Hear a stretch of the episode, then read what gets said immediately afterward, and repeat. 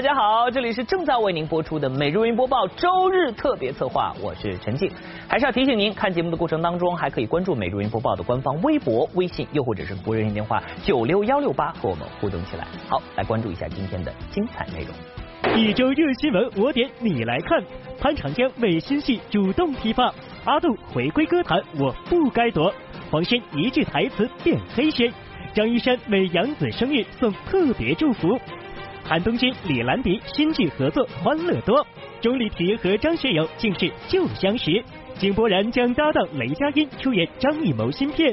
文娱视频热度榜，王力宏从歌词到习惯遭遇全方位吐槽，音乐才子作品为何众人都说听不懂？播报独家对话，韩东君年少异国求学，奶茶店打工却为做演员打下基础。每日文娱播报，周日特别策划，精彩马上开始。进入我们的一周热搜人物。最近的演员潘长江出席了自己主演的电视剧《富贵盈门》的关机仪式，他的亮相让大家大吃一惊。另外呢，黄轩因为一句台词，形象立刻发生了改变。还有，除了演员销声匿迹六年的歌手阿杜重回歌坛，那么在他的身上又发生了哪些改变呢？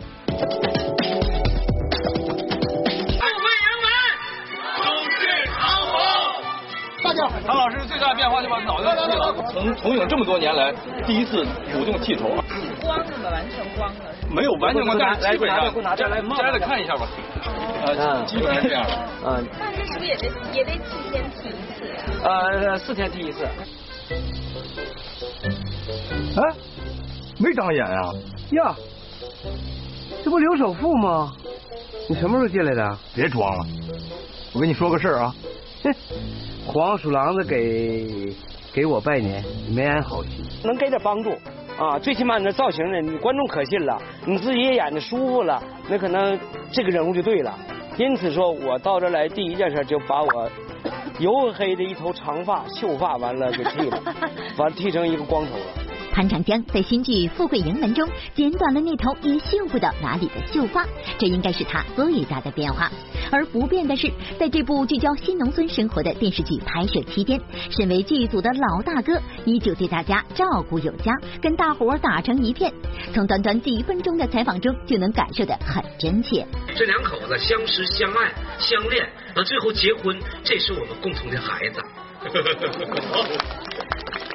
至于这个小富贵儿，好看不好看，长得是像他这么高，还是像我这么高？二零一九年春节时候咱们见。Hello，观众朋友，大家好，我是阿杜，好久不见。两千零二年，一首《他一定很爱你》让阿杜迅速蹿红。十六年后，阿杜发行了他的第十张个人专辑。而在此之前的六年时间里，阿杜在歌坛销声匿迹，再度回归。四十五岁的阿杜有些中年发福，却依然如当年那般不善言谈。他将专辑定名为《我不该躲》。那么这六年，他究竟躲去了哪里？又为什么要躲呢？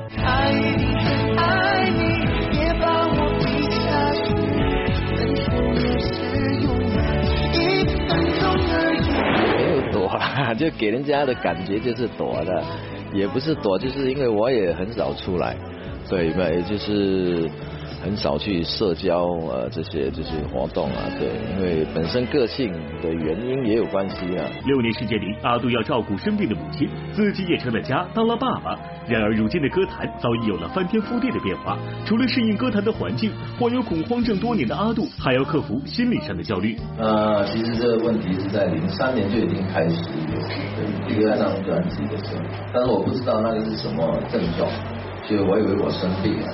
对，然后去做体检啊，什么都，哎，做了一次之后，哎，没事情，对不对？然后呢，就再过了半年再体检，然后就，就医生就推荐我去看个心理科嘛。请你原谅我，我爱上了你的身体。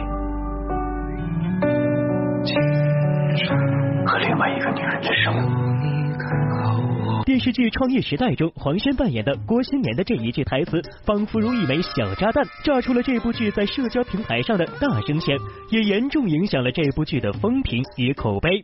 因为这句台词，我对这部剧的三观产生了怀疑。年度渣男语录诞生了，改名叫黑轩好了。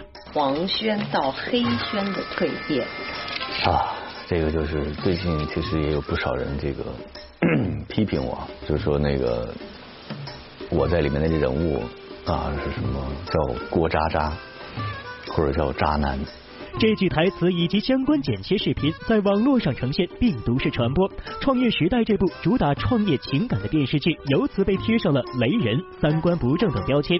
尽管很多人并没有完整追剧，更甚至有的人根本就没有看过剧，而仅仅因为口耳相传的一句台词，就把黄轩变成了黑轩。对此，接受我们专访的黄轩表示，真的有点冤。青年这个人物，他从一开始的误会。把这个两个女主角给认错人了，他一直以为那个女主角给他的名片是错的，所以他一直以为给他名片的这个人是那个人，但他其实打电话的是另外一个人。问题复旦毕业，有过多家投资公司的从业经历。纳兰，剑桥毕业的。所以他两个就搞混了，其实是一个好玩的一个一个一个戏剧情节，但是我最后知道真相以后，我已经跟这个女孩好了，那我要出于责任，我就不能说把她再甩掉吧。于是我就说，那咱俩将就过吧，就是你就别走了。我说我爱上了你的身体，但是我又爱上了另外一个女人的声音。跟我说些话好吗？就说一句。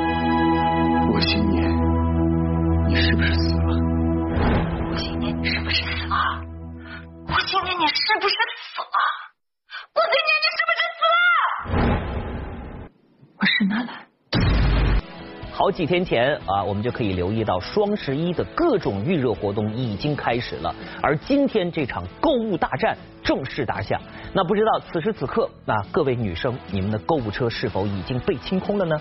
男同胞们的钱包是不是已经瘪了呢？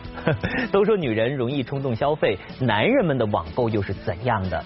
呃，最近演员李连杰就示范了他货比三家用退货考验卖家的理性网购。我的时代的就是买五块钱的东西也去退货，那他就不会不厌其烦的。我要店家我就把你拉黑了。你其实我觉得这事儿太多了。对啊，但是我就没办法，我只能这样试试试的不厌其烦的，哎，觉得有意思了，那就说那我能不能我们约个地方看一看？你是因为看到他那还是有一些不错的东西的，有不错，有不错的东西。那当然一见面他们就会吓一跳，就是没事。然后那个时候我就会买一些。我早就薅定了看好了的东西。嗯，有一年是马云四十八岁生日，正好没事，他说那好，那你就弄。我说我带你去，就带着他去淘家子家，一进家当时把家子吓住了。买五块钱的东西都要退货，李连杰这顾客大概让包邮的卖家心如刀割。不过最终这位超有耐心的老板还是得到了回报，不但结识了李连杰，还由此认识了另外一位大客户马云。其实李连杰不断退货情有可原，网购确实要货比三家。前段时间，包贝尔为了兑现对张艺兴的承诺，网购新专辑。买你摆盘送朋友，发了微博呀，你放我十秒，就十。放我十秒，放我十秒，涨价二百二百五十盘，十秒，六十秒，三百盘，三百盘，结果买成了盗版。这不是专辑，是盗版周边。哥，你买错了，现在退款还来得及。哈哈，这个傻子买错了，还买成盗版了。那个正版哪里买？我再去拿下三百张给大家发发。买失手这样的经历，谁都有个一两回。其实张艺兴自己也是网购盲，连清空购物车这样的双十一大福利他都不懂。不为你清空购物车，清空是把它删除掉，还是帮他购买？购物车变空只有一个途径，就是把它买了，购物车就变空了。哦，这样的情是的，因为便利快捷，网购已经融入了日常生活当中。陈坤刚刚学会时，还兴奋自拍了买家秀，惊呆过卖家。我四个月的时间都在剧组待着，我就学会了网购，我就特别开心。多少次一次？就是网购的话，我心情好了，一天拍买个两三次呗；心情不好就买个一两次呗。灾难片和犯罪片一直是热门的电影题材，不过呢，很少有能够将这两点同时结合到一起的一部作品啊。最近就有一部好莱坞的电影叫做《飓风奇杰》，将这两点是完美的融合在了一起。想一想，天灾面前还有各种突发事件的发生，一定是非常的刺激。我们一起来了解一下。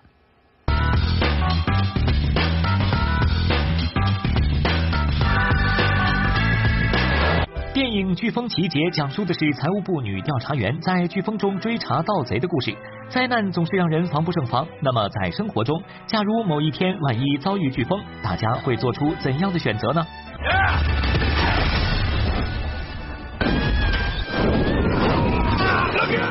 飓风的话，那个找一个结实点躲在后面，让别让自己被风刮走了。储存一些度过这个灾难的东西吧，一些吃的、喝的。再搞个安全的地方。我可能说，第一来说，我可能是穿救生救生衣，穿完救生衣之后，我再去看一下怎么样去啊，或者说就逃避这个东西，或者开船走，或者干嘛。其实，在世界影坛上，曾有多部和飓风有关的影片，比如《不惧风暴》《后天》。然而，和这些纯粹的灾难片不同，《飓风奇杰》在表现灾难的同时，还有紧张刺激的追捕飙车场面。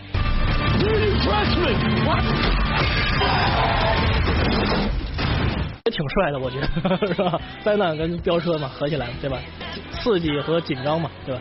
就是呃，感官更刺激，然后嗯，感觉也更强烈，然后呃，给大家的回一种反馈的感觉也是特别有力的。我觉得有飙车戏更好，更加刺激，因为是因为是体现人们比较紧张的状态。我觉得很有意思，因为我刚刚看了一个飙车的，我觉得觉得还挺刺激的。画面冲击力比较强，而且对吧，各种效果噼里啪啦。那好朋友一定少不了杨紫和张一山啊，他们俩年少时一起出演《家有儿女》之后呢，多年以来一直是联系不断，而且是友情逐渐升温。每一年杨紫的生日都少不了张一山的祝福。今年张一山不仅送了祝福，还为杨紫制作了独特的表情包。嗯，杨紫和张一山可以说是影视圈里搭档的典范了。那除了这些老搭档之外，最近呢还产生了不少新搭档。杨紫三十岁生日快乐，这是我制作的第一个表情包。你怎么不祝我四十岁生日快乐呢？话说一转眼，杨紫就已经二十六岁了。可能是想低调度过的杨紫，今年并没有发太多相关内容。不过她的圈内好友可是都记着呢。送祝福的就是欢乐颂四姐妹。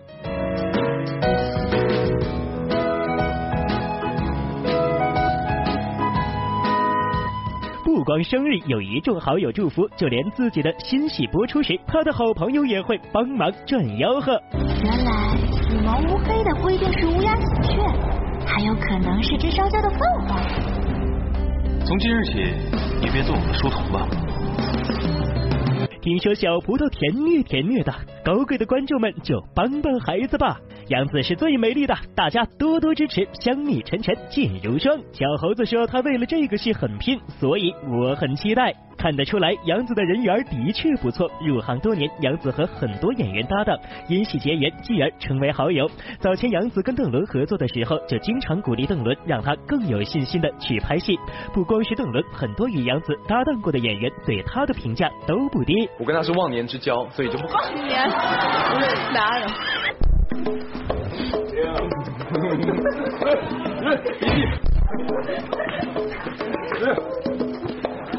哦，他就老跟我说他在内地是最火的一个，呃，问我知不知道，我说现在知道了。就他在我身边跟我演戏，他一直在告诉我，哎，你别，他一直在跟我玩啊。可能他他不会像是那种，哎呀，邓伦，你不要紧张，这句话应该怎么怎么说，他不是这样的，他就就他就是跟你玩，说哎，好朋友，咱俩咱俩玩一下子，他就是会让你的心情慢慢的放松下来，然后彼此跟你就是两个人更更亲近了之后，就是演戏就真的不会那么紧张。所以其实，在拍第一部戏的时候，其实我特别感动。我要是我输了呢？我就娶了你。喂，你什么意思啊你？你你你坑人占我便宜？还不知道谁占谁的便宜呢。对，因为因为因为杨紫她是一个很活泼、很很容易给你呃，你一接近她，她会给你带来很多快乐的一个女孩。对啊，所以不光是我心中的一个一个一个一个恋爱对象吧，对，肯定是好多人的恋爱对象。原来你还在这。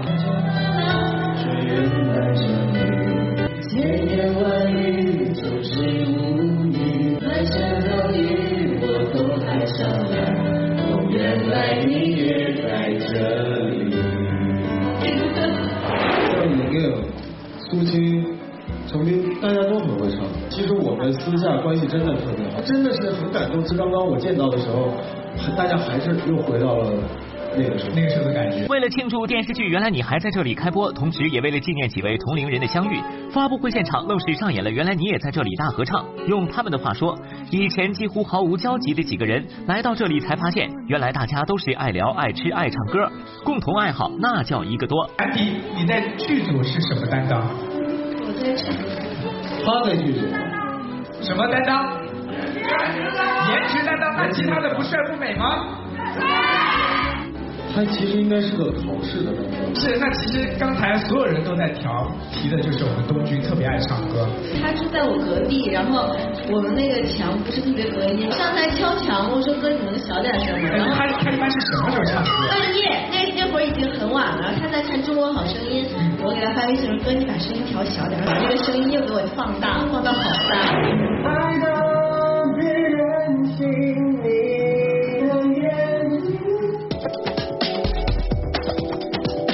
常开心能够去南京看张学友演唱会。还记得我刚参加选美比赛之后，第一个工作就是和张学友一起拍《只想一生跟你走》的 TVB 版 MV。我是刚刚选美之后，那个时候是真的是什么都不会，讲广东话什么的，还没开始拍戏，然后我就跟他一起拍 MV 的。我记得是第一个第一个第一个工作，对第一个工作。共你有过最美的邂逅。一些风雨忧伤。而且我好开心，因为我们已经都二十多年没见了。然后我们在南京，然后他的反应是，他跟我讲英文，因为那个时候我不会讲广东话嘛。他说：“你来这里干嘛呀？”他很惊讶，我说：“我来看你啊。”所以然后他他说：“哎，你会讲普通话？” 我觉得他是非常好，我从来都没看过一个歌手就唱了三个小时。对。三、二、一，开球！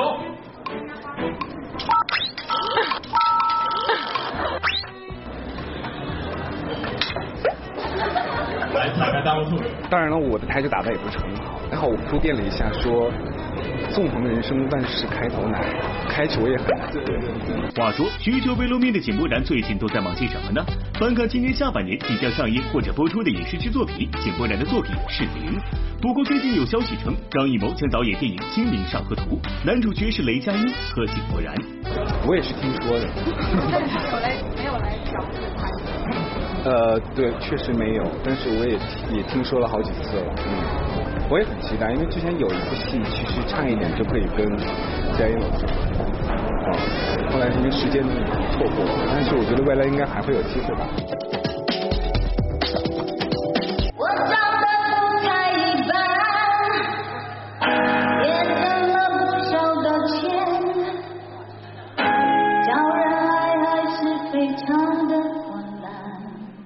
自从一九九零年推出首张个人音乐专辑《天空不要为我掉眼泪》后，陶晶莹便开启了主持生涯。如今出道二十八年，陶晶莹的首次大型演唱会终于在台北成功举办。现场，梁静茹、王心凌、林心如、贾静雯等众多圈中好友也前来为她捧场。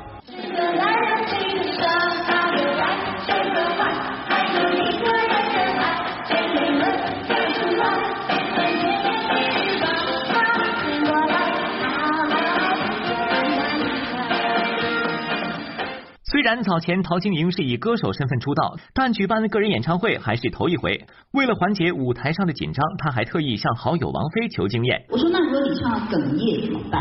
哽咽？为什么要哽咽？”我说：“就感动啊！我没有那样的歌，我说你没有吗？比如说我愿意，他说那我就深情就好啦。王菲就给了一句很痛快，他说那没办法，你不能管每一个人，你管好你自己。是。哎，所以我就豁然开朗。好，接下来呢是腾讯视频和我们每日云播报联合打造的文娱视频热度榜。本周呢，根据腾讯视频提供的独家数据以及视频的播放量、评论数和弹幕指数啊，呃，又有一份新鲜的榜单出炉了。我们一起来看看本周上榜的节目都有哪些。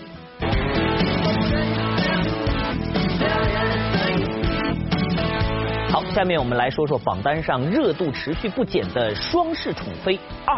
这部剧呢能够获得大家的喜欢，除了有原班人马出演之外，第二部的剧情设置呢更加的有吸引力啊！全剧的色调一下子变成了高级的大片风。身穿金色铠甲，骑着白色骏马来救我，将我抱入怀中，绝尘离去。好，说完了电视剧，我们再来看一档美食探索纪录片《风味人间》。我想很多人可能是流着口水看完最新一集的吧。呃，这档节目的制作呢，历时超过两年，节目团队主打穿越四季，走遍九州，用风味诠释生活，体验更有味道的人生百态。最新一期的节目名为《落地生根》，节目中呢用美食来展现人生百态，看节目的同时还能长知识。有多少人远离故土定居他乡，就有多少人追根溯源寻找同族。食物也是如此，物种流传，食材碰撞，风味交融，造就多彩的饮食风貌。每一次，当我们追问自己来自何方，也开启了对风味的寻根之旅。好，最后呢，让我们来看看榜单上排名飙升的综艺节目《吐槽大会三》。第三季的第一集呢，就请来了重量级的嘉宾王力宏。呃，话说吐槽大会的嘉宾确实不容易啊，不但在节目里要被吐槽，节目之后呢，还要被做成各种表情包。在现场，王力宏从歌词到生活习惯，呃，都被大家吐槽了一个遍。我们来看一下。吐槽大会第三季，我们回来了！一个人生大赢家为什么要上这种节目啊？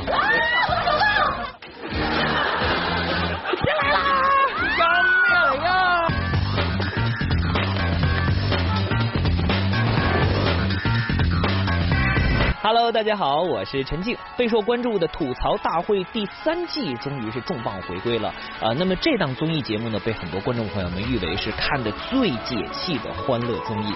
而在第三季第一期节目当中邀请到的嘉宾呢是王力宏，我是王力宏。我来这个节目之前，很多人在网络上留言说，为什么你王力宏要上吐槽大会？一个人生大赢家为什么要上这种节目啊？哦，这王力宏疯了吗？哎，我现在知道，好像有一点点疯。A I I 这首歌就能代表他的精神世界 和状态，所以我听了一半，我就赶紧关了。好险，差点逃不出去。我感觉王力宏的歌词写的还挺好，挺通畅，就是有时候一两句的时候，偶尔会听不懂。哦，我记得他以前好像是唱过，就是他以前就爱跟别人唱过那个 rap 吧，对吧？真的是一个非常非常认真的一个音乐人，一句词儿他要唱几百遍，这个真的不是夸张的。手牵手。太像张学友了，手牵手不行，太像陶喆了。我出去吃了个饭回来，他还在给我手牵手，还给我改旋律。到底要唱到什么时候啊？根据同名小说改编的电视剧《原来你还在这里》，目前正在热播。呃，那么这一部原著呢，之前被改编成电影版本过，当时呢是刘亦菲和吴亦凡主演。那么如今啊，拍电视剧版，男女主角换成了韩东君和杨子姗。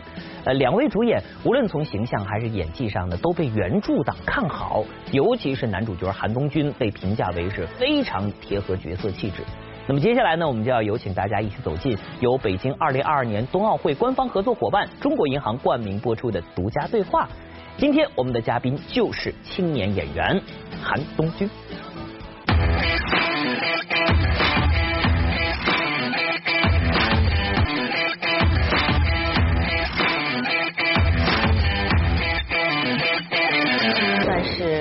不是第一次来啊。是的，是的，是的。那今天要宣传的是你们这个新片，叫《原来你还在这里》。苏叶姐，你为什么不要我呀？因为这个是一个小说改编的，对吧？它有很多的这个读者的基础哈。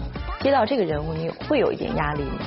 他是有有他的受众群体在，对，所以，但是我觉得我会加入一些自己生活中的我自己和剧本中的那个人的形象结合在一起，所以反而就没有太多压力，而且在演的过程中，你已经变成了这个人。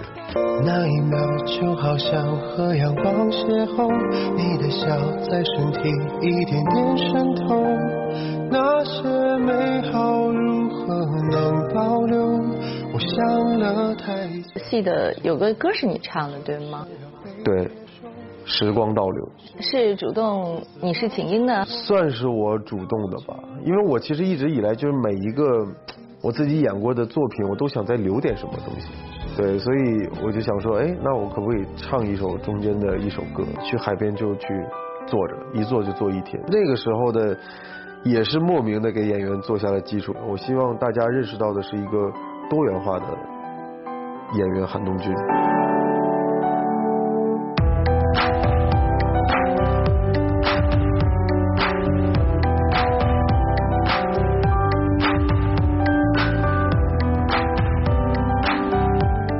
虽然早有吴亦凡、刘亦菲影版在前，但韩东君却没有给自己太多压力。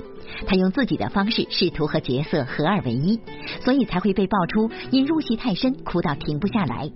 而出演这样一部讲述从校园时期的青春懵懂到最后成长蜕变的故事，也让韩东君回想起了自己的学生时代。因为你上学是在初中那几年出去的，对我十五岁吧，十五岁出国。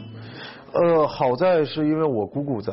在国外，对，然后爷爷奶奶当当时也在国外，所以其实还是有家人在的，就是相对，呃，比其他的留学生要好很多。那你那时候怎么来排解自己的寂寞啊？我就经常会去海边，我就因为我们家在海边，然后我就经常会去去海边就去坐着，一坐就坐一天。那个时候你说跟家里的关系很融洽哈，会给妈妈煲电话粥吗？会会每那个时候就经常会会会视频。然后会打电话，一般跟妈妈都说什么内容呢？聊天？我觉得我是喜忧参半的，因为我妈妈是一个，也是同样是个很细腻的人，因为她如果你一直都在跟她讲一些喜呃一些好事情，她会觉得你是在骗我，她会觉得不具真实性，所以我会如实跟她讲。很精明的妈妈哈，因为她是太了解我，对。嗯，所以就我觉得我是要跟他，就如实跟他讲，妈妈，我最近想家了。然后，当然这个想家不是因为我在国外不好，而是说想念他们。我出国上学嘛，然后我出国了大概五年，其实中途我都没有回来过。嗯，五年都没回来。对，然后见到我妈妈之后，我就觉得她比我走的时候老了好多。其实我心里我觉得特别不孝顺。啊。因为没有陪在爸爸妈妈身边，然后每一次都在说啊，妈妈，我假期我想在这边打打工，啊，然后跟姑姑啊，跟爷爷奶奶在这边待一待，然后每次妈妈都说啊，没关系，那个你自己开开心心的就好了。嗯，其实挺想你回来的。其实是特别特别想我回来。每一次我跟爸爸妈妈视频完之后，我爸爸都会偷偷的给我打一个电话，他说你妈妈。又哭了，所以我他好，我就高兴嘛，他快乐我就快乐嘛。今天早上还刚起床，还给我妈打，然后就问问我爸爸妈妈还有家里人的情况怎么样。那你有没有印象？那时候跟妈妈打电话，长途岳阳电话，最长能打多久？哦，很久，那一两个小时吧。对，经常会会打到这个，因为就也不知道聊什么，就反而就哎最近好不好啊？然后跟爸爸也聊，跟妈妈也聊。一两个小时，那时候电话费很贵啊。呃，国外往国内打还还好一点，国内往国外打就比较贵。对，而且我姑姑好像是有买那种什么长途套餐吧，就比较便宜。那大概多少钱一分钟呢？好像几分钱一分钟吧，人民币。对对对对对。那有没有印象最贵的一次你交了多少钱？我不知道，我姑没有让我交过电话，也没有说过。我姑对我很好。你会观察到形形色色的客人，那个时候的也是莫名的给演员做下了基础。我觉得我还是一个想要质量的人。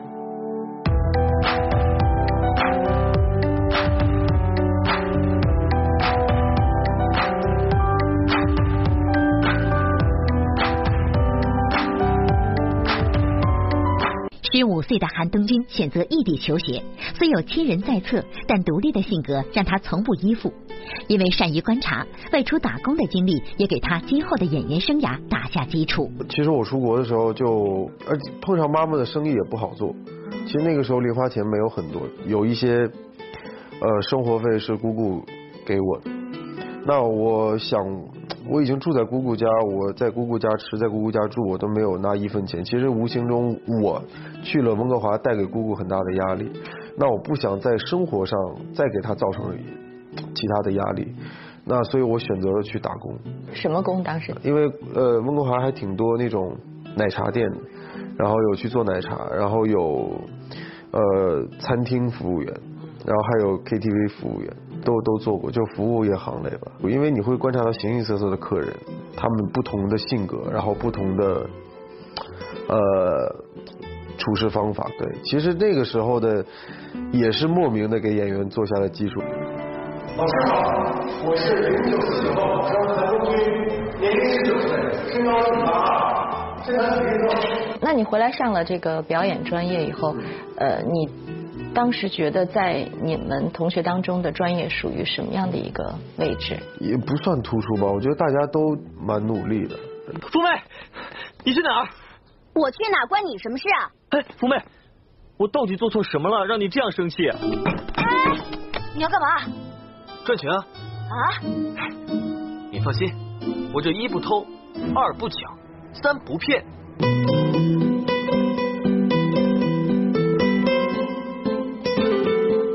从零一三年到现在五年的时间，你现在算有十部作品了，差不多。十一部，算上现在正在拍的，对，呃，一部话剧，十一部影视作品。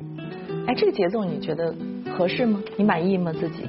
平均一年两部也不算高产，对，对，比较均匀吧。以平均下来一年两部左右，对，我觉得，我我我其实并不想很高产，我觉得我还是一个想要质量的人。